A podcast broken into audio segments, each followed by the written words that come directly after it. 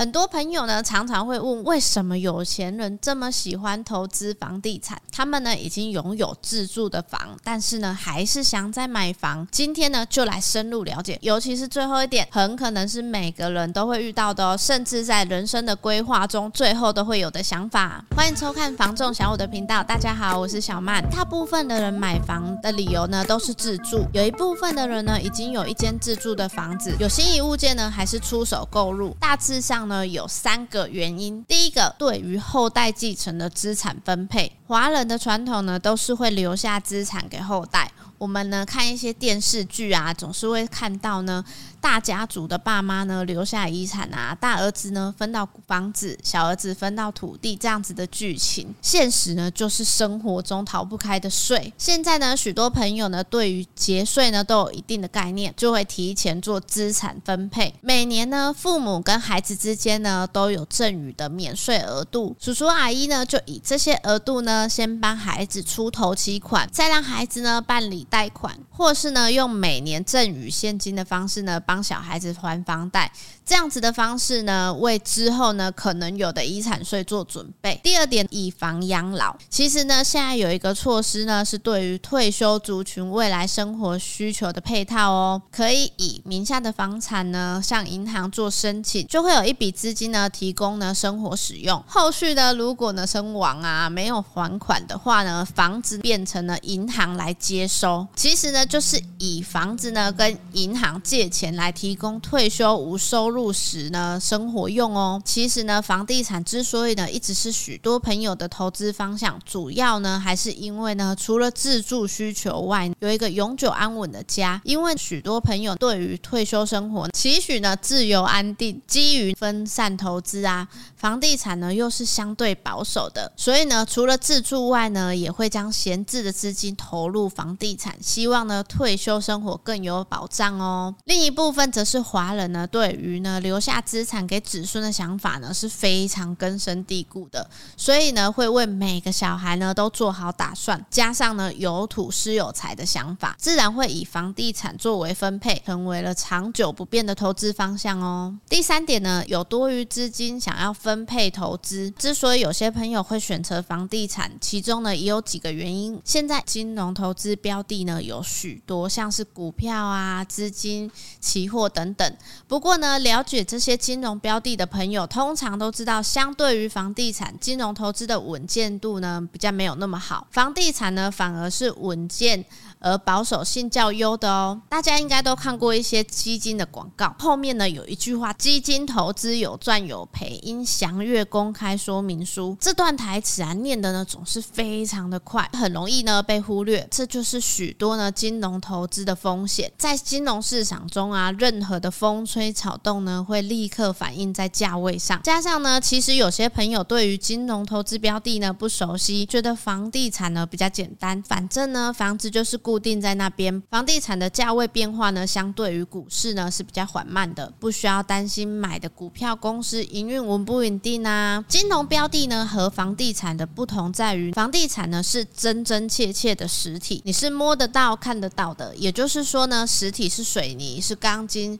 是许多的原物料，连带的呢还有土地。以高雄来说啊，蛋黄区的土地呢贵，大楼呢实际呢土地坪数小。蛋黄区的发展呢总是会带动周边，也带动了蛋白区的发展和建案。这样子的推进呢，会让土地呢越来越少，自然呢土地的价值就提高。再来呢，则是原物料和物价的上涨，这就像是一个圈圈，所有的原物料和物价呢都有的连带的关系。今年从呢鸡蛋。涨价到连锁便当店纷纷调涨，以连锁便当店的鸡腿便当为例好了，以前呢是九十块，现在涨到一百块，大约是十趴的涨幅。如果呢将时间线拉长一点啊，来看工资和物价的涨幅，差不多十五年前，当时的基本工资呢是一七二八零，一个鸡排呢是三十五块，现在呢基本工资呢是。两万六千四百元，鸡排呢是七十元左右，基本工资呢我们算下来呢大约是多五十二趴，鸡排呢是直接翻倍，这也代表呢实际上物价的涨幅呢比基本工资还要来得高。再来说说原物料，从新冠疫情开始，国际间的原物料呢就在调涨，再来就是乌俄战争，两个国家呢都有各自的物料出口，各国呢都有各自的经济难题。以台湾来说呢，许多营建物料呢，来自于进口取得，环环相扣之下，也会连带影响到租金。租金会影响到各行各业的营运成本，也就推动到我们的物价。现在的存款利率呢，完全无法抵抗呢物价的涨幅。房地产这样实体再有土地的投资，更能够去抵抗未来可能的更高物价哦。有些人呢会说可以买股票，以目前呢高值利率的股票呢，大约是在四到五趴左右。许许多朋友呢在三十到四十岁的阶段呢，分配投资呢是为了退休做打算。以目前平均年薪做计算，二零二二年呢，一零四人力银行的统计呢为六十七万左右。如果呢，我们以六十万计算的话，全部购入五趴殖利率的股票，资金呢是需要一千两百万。但是呢，前提必须要有一千两百万的资金做投入哦。说到资金呢，我们就可以从另一方面来聊房地产有什么不不同。一般朋友呢，在买房呢都会办理。房贷，少数呢资金更为雄厚的朋友呢，可能会用现金购入。以目前呢人物的透天来说，二十五年左右约在一千五百万上下。一般透天出租呢，基本在两万五，一年的租金呢约是三十万。如果以房贷八成做计算呢，需要三百万的自备款。是资金的多少呢？可以选择呢不同的物件。若以新古屋呢两房来说，目前呢约一千万左右。除了这些收所以呢，能够负担部分房贷多一个资产之外啊，许多朋友呢也会选择好的时间点做获利上的了结，因为房贷呢再怎么付呢，也是这间房子。另一方面来看，投入三百万购入透天啊，一年的租金三十万，如果这些收益呢是一笔闲置资金啊，十年后啊又有三百万的资金呢，可以再投入其他的投资。如果呢房市不错呢，获利了结呢，则是原本呢三百万没有变动，再加上呢，这几年房贷偿还的本金，股票呢可能一样有获利，但是呢，投入金额呢没办法像房地产一样使用贷款。这样投资房地产的模式呢，也称为杠杆，因为啊，可以以三百万的资金呢做一千五百万的投资。其实啊，股票的部分它的浮动真的比较大。像我外公外婆他们早期，因为他就是盲目投，跟着新闻、跟着风向一起走，所以其实啊，一般人他在买卖股票的时候，如果跟着风向，很危险呢。对啊，因为啊，就是阿伟有常说，通常新闻上会爆出来的事情，就已经是发生完的事情了。哎呀、嗯啊，所以很多人如果说照着媒体下去跟风的话，完了很容易会去当那个最后一个白老鼠。对，很少会听到说，房地产因为一些小新闻，然后它变动幅度就超大，不会像股票比例那么高，所以其实我觉得我外公他们在做这个投资上面最成功的是买自住的房子。他们原本从小间的，后来换比较大间的，几乎是没有靠什么。票的获利在换屋，而是以小换大，以那种发展性的不同，就是从原本发展性比较弱的地方，然后到它后面变强了，再换到哎比较边郊的地方。可是呢，可以换到可能平数大一点，对，就变成是你看刚好年纪也到了，也要退休了，嗯、所以也不一定说要住在蛋黄区。对啊，蛋白区的地方可能也会有自己想要更理想的房屋屋型。有些人会想说，房地产它会不会说像那种折旧什么？其实它也不会，它就是一个很稳健的东西。其实我觉得大家也很有感，就是从疫情开始的这几年，嗯、对啊，涨的幅度有多大？大家应该是。有很有感的，对不对？对啊，可能之前呢、啊，就是要等个大整修的。嗯，很多人以前看到这种透天，就会觉得说啊，这样子这样子外出相被矮啊。对啊，啊，可是呢，现在如果一样啊，以市场上你想要找一间要翻修的透天，嗯、或是当仓库，以前两三百的，现在都已经可能开到五百、六百了呢。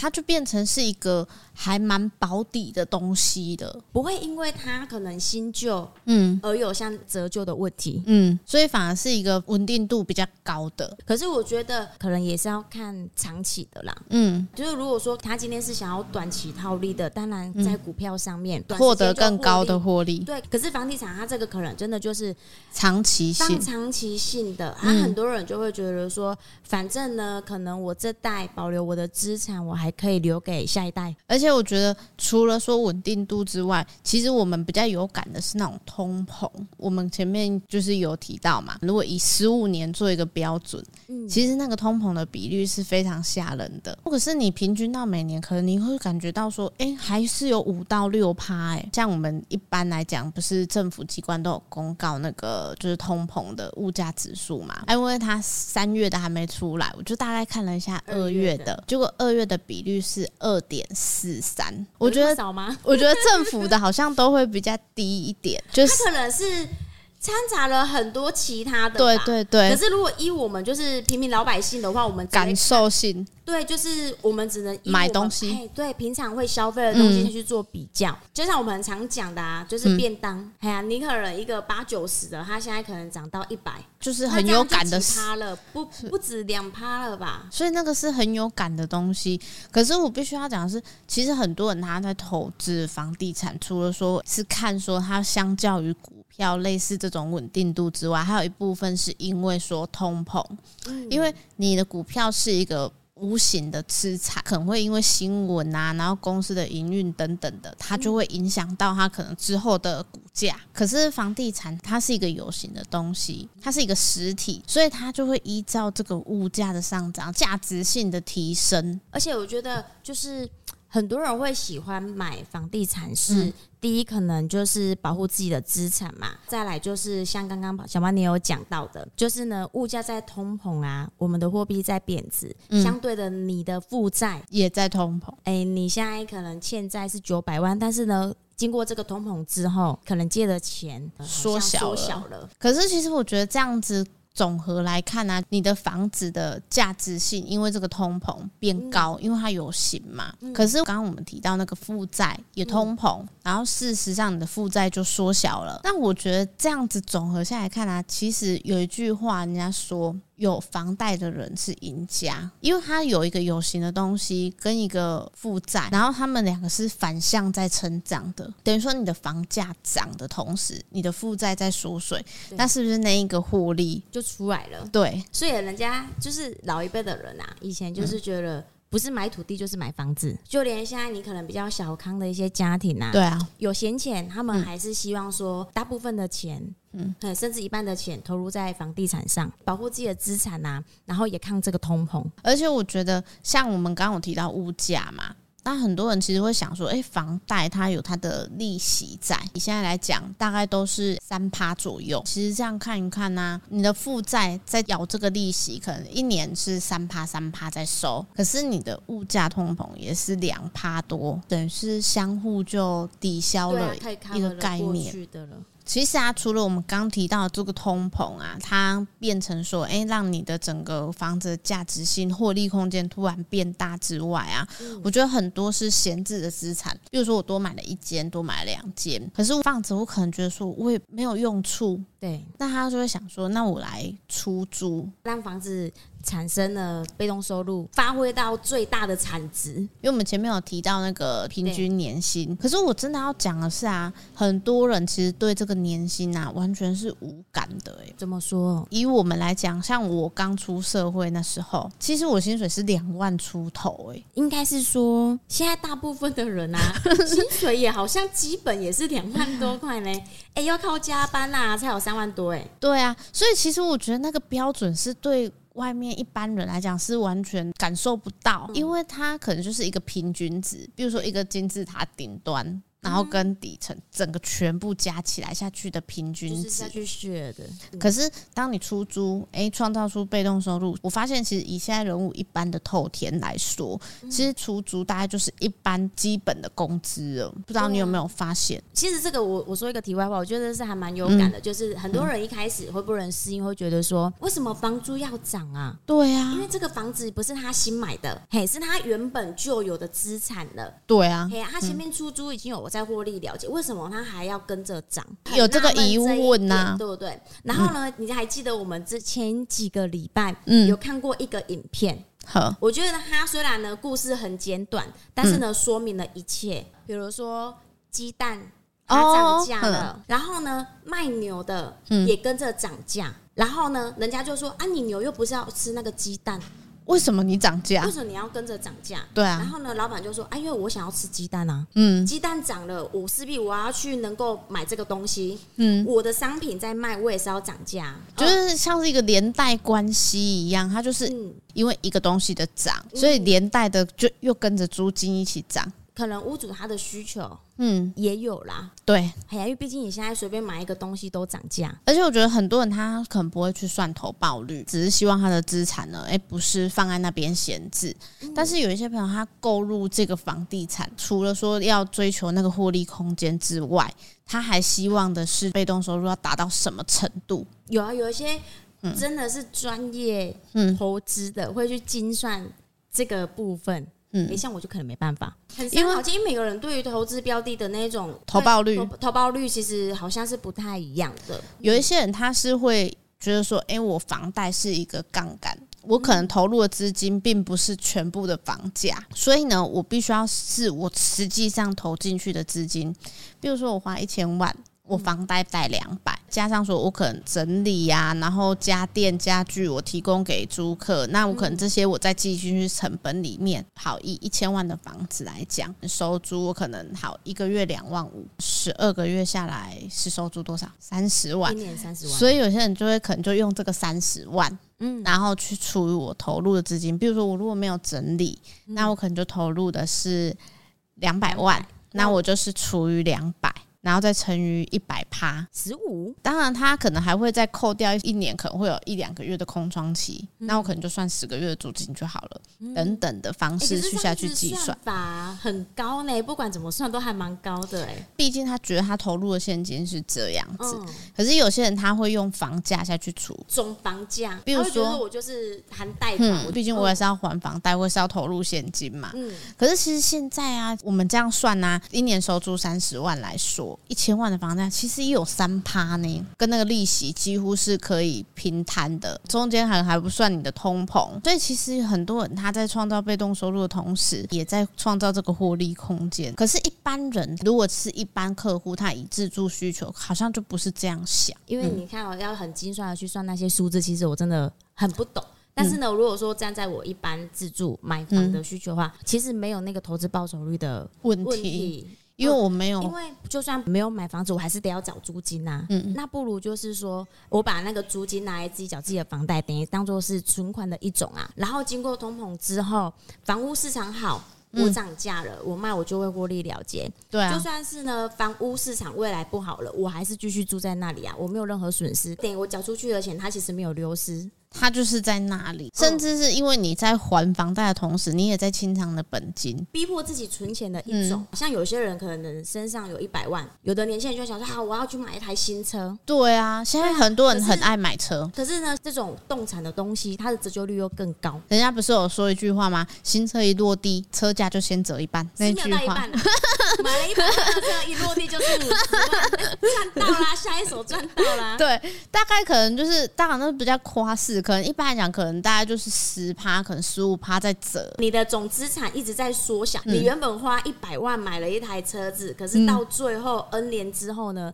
它的产值可能是。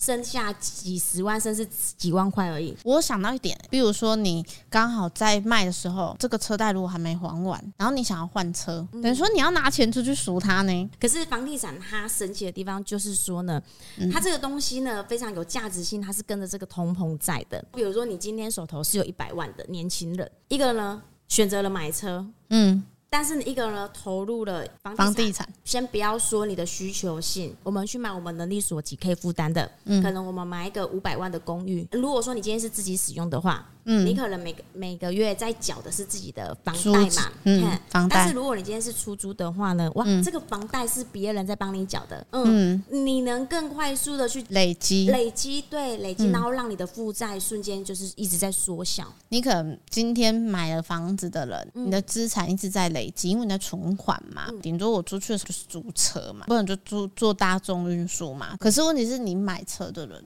你是同时在负担着车贷，然后还有房租，然后另外你的资产会因为这个动产一直不断的缩小，这听起来是一件很可怕的事情呢、欸。就是你会觉得说，哎、欸。无形之中，原来我的资产就这样子消耗掉了。有一些客户朋友，他分享的是，他觉得负债其实也是一种资产。比如说，我一千万的房子是我的资产，那我可能贷了两百，那等于说呢，贷款是八百万，那我不断的付。房贷的同时，我的这个净资产是从负债一直流动到这边来，一直累积的，就是存款的一种啊。所以其实我觉得这个概念就是在于说，很多人为什么会想要一直买房子，他其实就是想要维持这个资产的一个流动。你像是付出去，嗯嗯、可是呢，这个付出去，它其实实质上是回回回来在自己身上。对，所以有些人他单纯买房子是为了让你的他的资金以钱去生钱的概念。有钱人喜欢买房。嗯，一般平民老百姓也很喜欢买房，如果有能力的话，我觉得除非他是特殊的，像我有些客户朋友想法不太一样，因为我后来了解到，我发现啊，大部分会不想要买房子，可能当下他的租金是便宜的，然后呢，那个房东又非常的佛心，嗯、就是他一开始没有给他涨价，对，可是后来到就是过一阵子之后，你会发现突如其来的这个屋主要卖了，对，或者是呢跟你说他小孩要用了。嗯对，所以要请你搬走，对，在另外找住的地方。然后当你出来的时候，你就会发现，哎、欸，原来世界不一样。如果是就是以以前透天在人文来说，嗯、啊呃，比较旧一点的，可能八千块就租得到了。对啊，可是翻过来十五年之后嘞，一般透天来说的话，你没有两万块、嗯、最基本的，没办法，还真的是租不到嘞。嗯，啊，你好一点的，有的像现在的新屋，有的租到三四万，那你的薪水？才这么涨这么一点，嗯，然后呢，外面的通膨已经那么高了，所以我觉得这样子的一个概念真的是你会发现，好像就是富者越来越富，因为有钱人我懂得去用这个方式来让我资产增加，然后我增加被动收入，改天我真的想要获利了结的时候，我可能又可以再继续投入下一间，甚至是可能标的我还可以转换，我根本就没有这个资金的限制了。所以再怎么看，好像买房子还是赢家。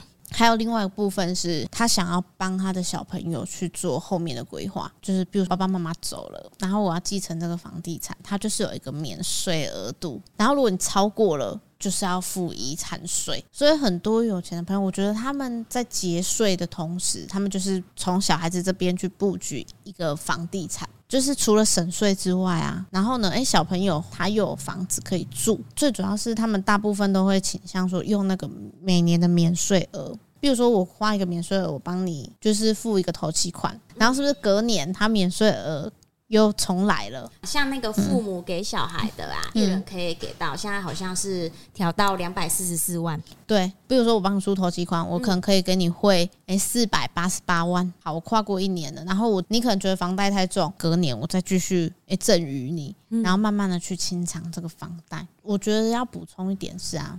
你知道婚前跟婚后这个赠与的部分吗？结婚之前，嗯，爸爸妈妈出头期款，跟结婚之后爸爸妈妈出头期款其实是不一样的。哎、欸，这个我没有研究过嘞，果然是有结婚的人才会去注意这件事。那你先说来给我听听看好了。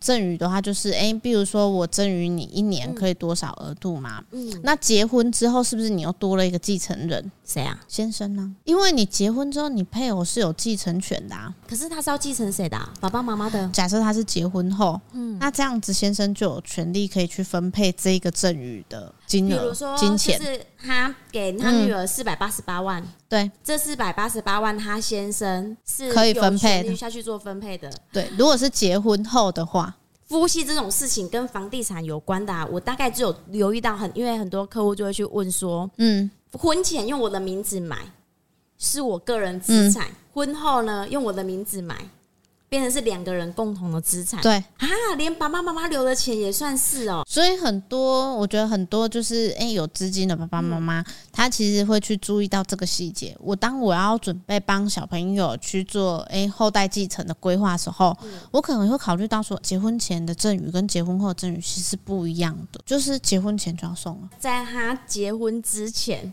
就送完。那这样其实有点急迫，因为有时候被通知说我要嫁了，我要娶了。是非常临时的事情呢、欸，还没登记之前都来得及。原来还有这这回事哦、喔嗯。我觉得那个是题外话，可是我觉得也可以顺便聊，因为很多爸爸妈妈在分配这个资产的时候，他其实也会注意到这个小细节。真的是，如果被有心人去弄的话，那这可能 就会损失比较多，因为毕竟他可以有权利去分配这一个就是赠与的资产。不管是房地产或者是金现金都一样。好啦，没事啊，反正我身边没有那么多有钱的人。嗯、啊，其实啊，有些人他用另外一种方式去分配给小朋友的房地产时呢，他有另外一种方式是用买卖。可是啊，其实买卖你知道吗？现在有房地合一税，只有跟几等亲有关系吗？还是你只要买卖就一定会有房地合一税？买卖就会有啊，等于说我今天不想要后面的时候去付遗产税，所以我用买卖的方式去过户，你就是会有记录在啊，变成说。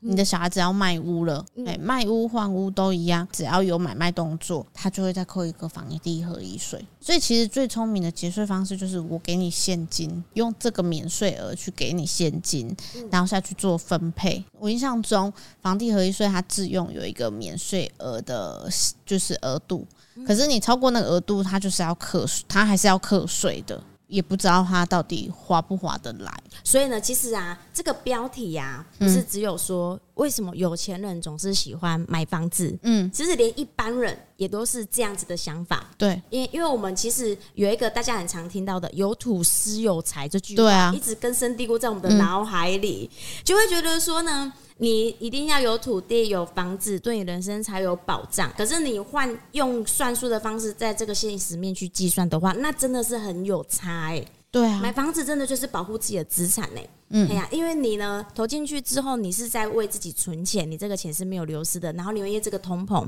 又获利了，在这个价差上。对啊，哦，真的是人生的赢家哎。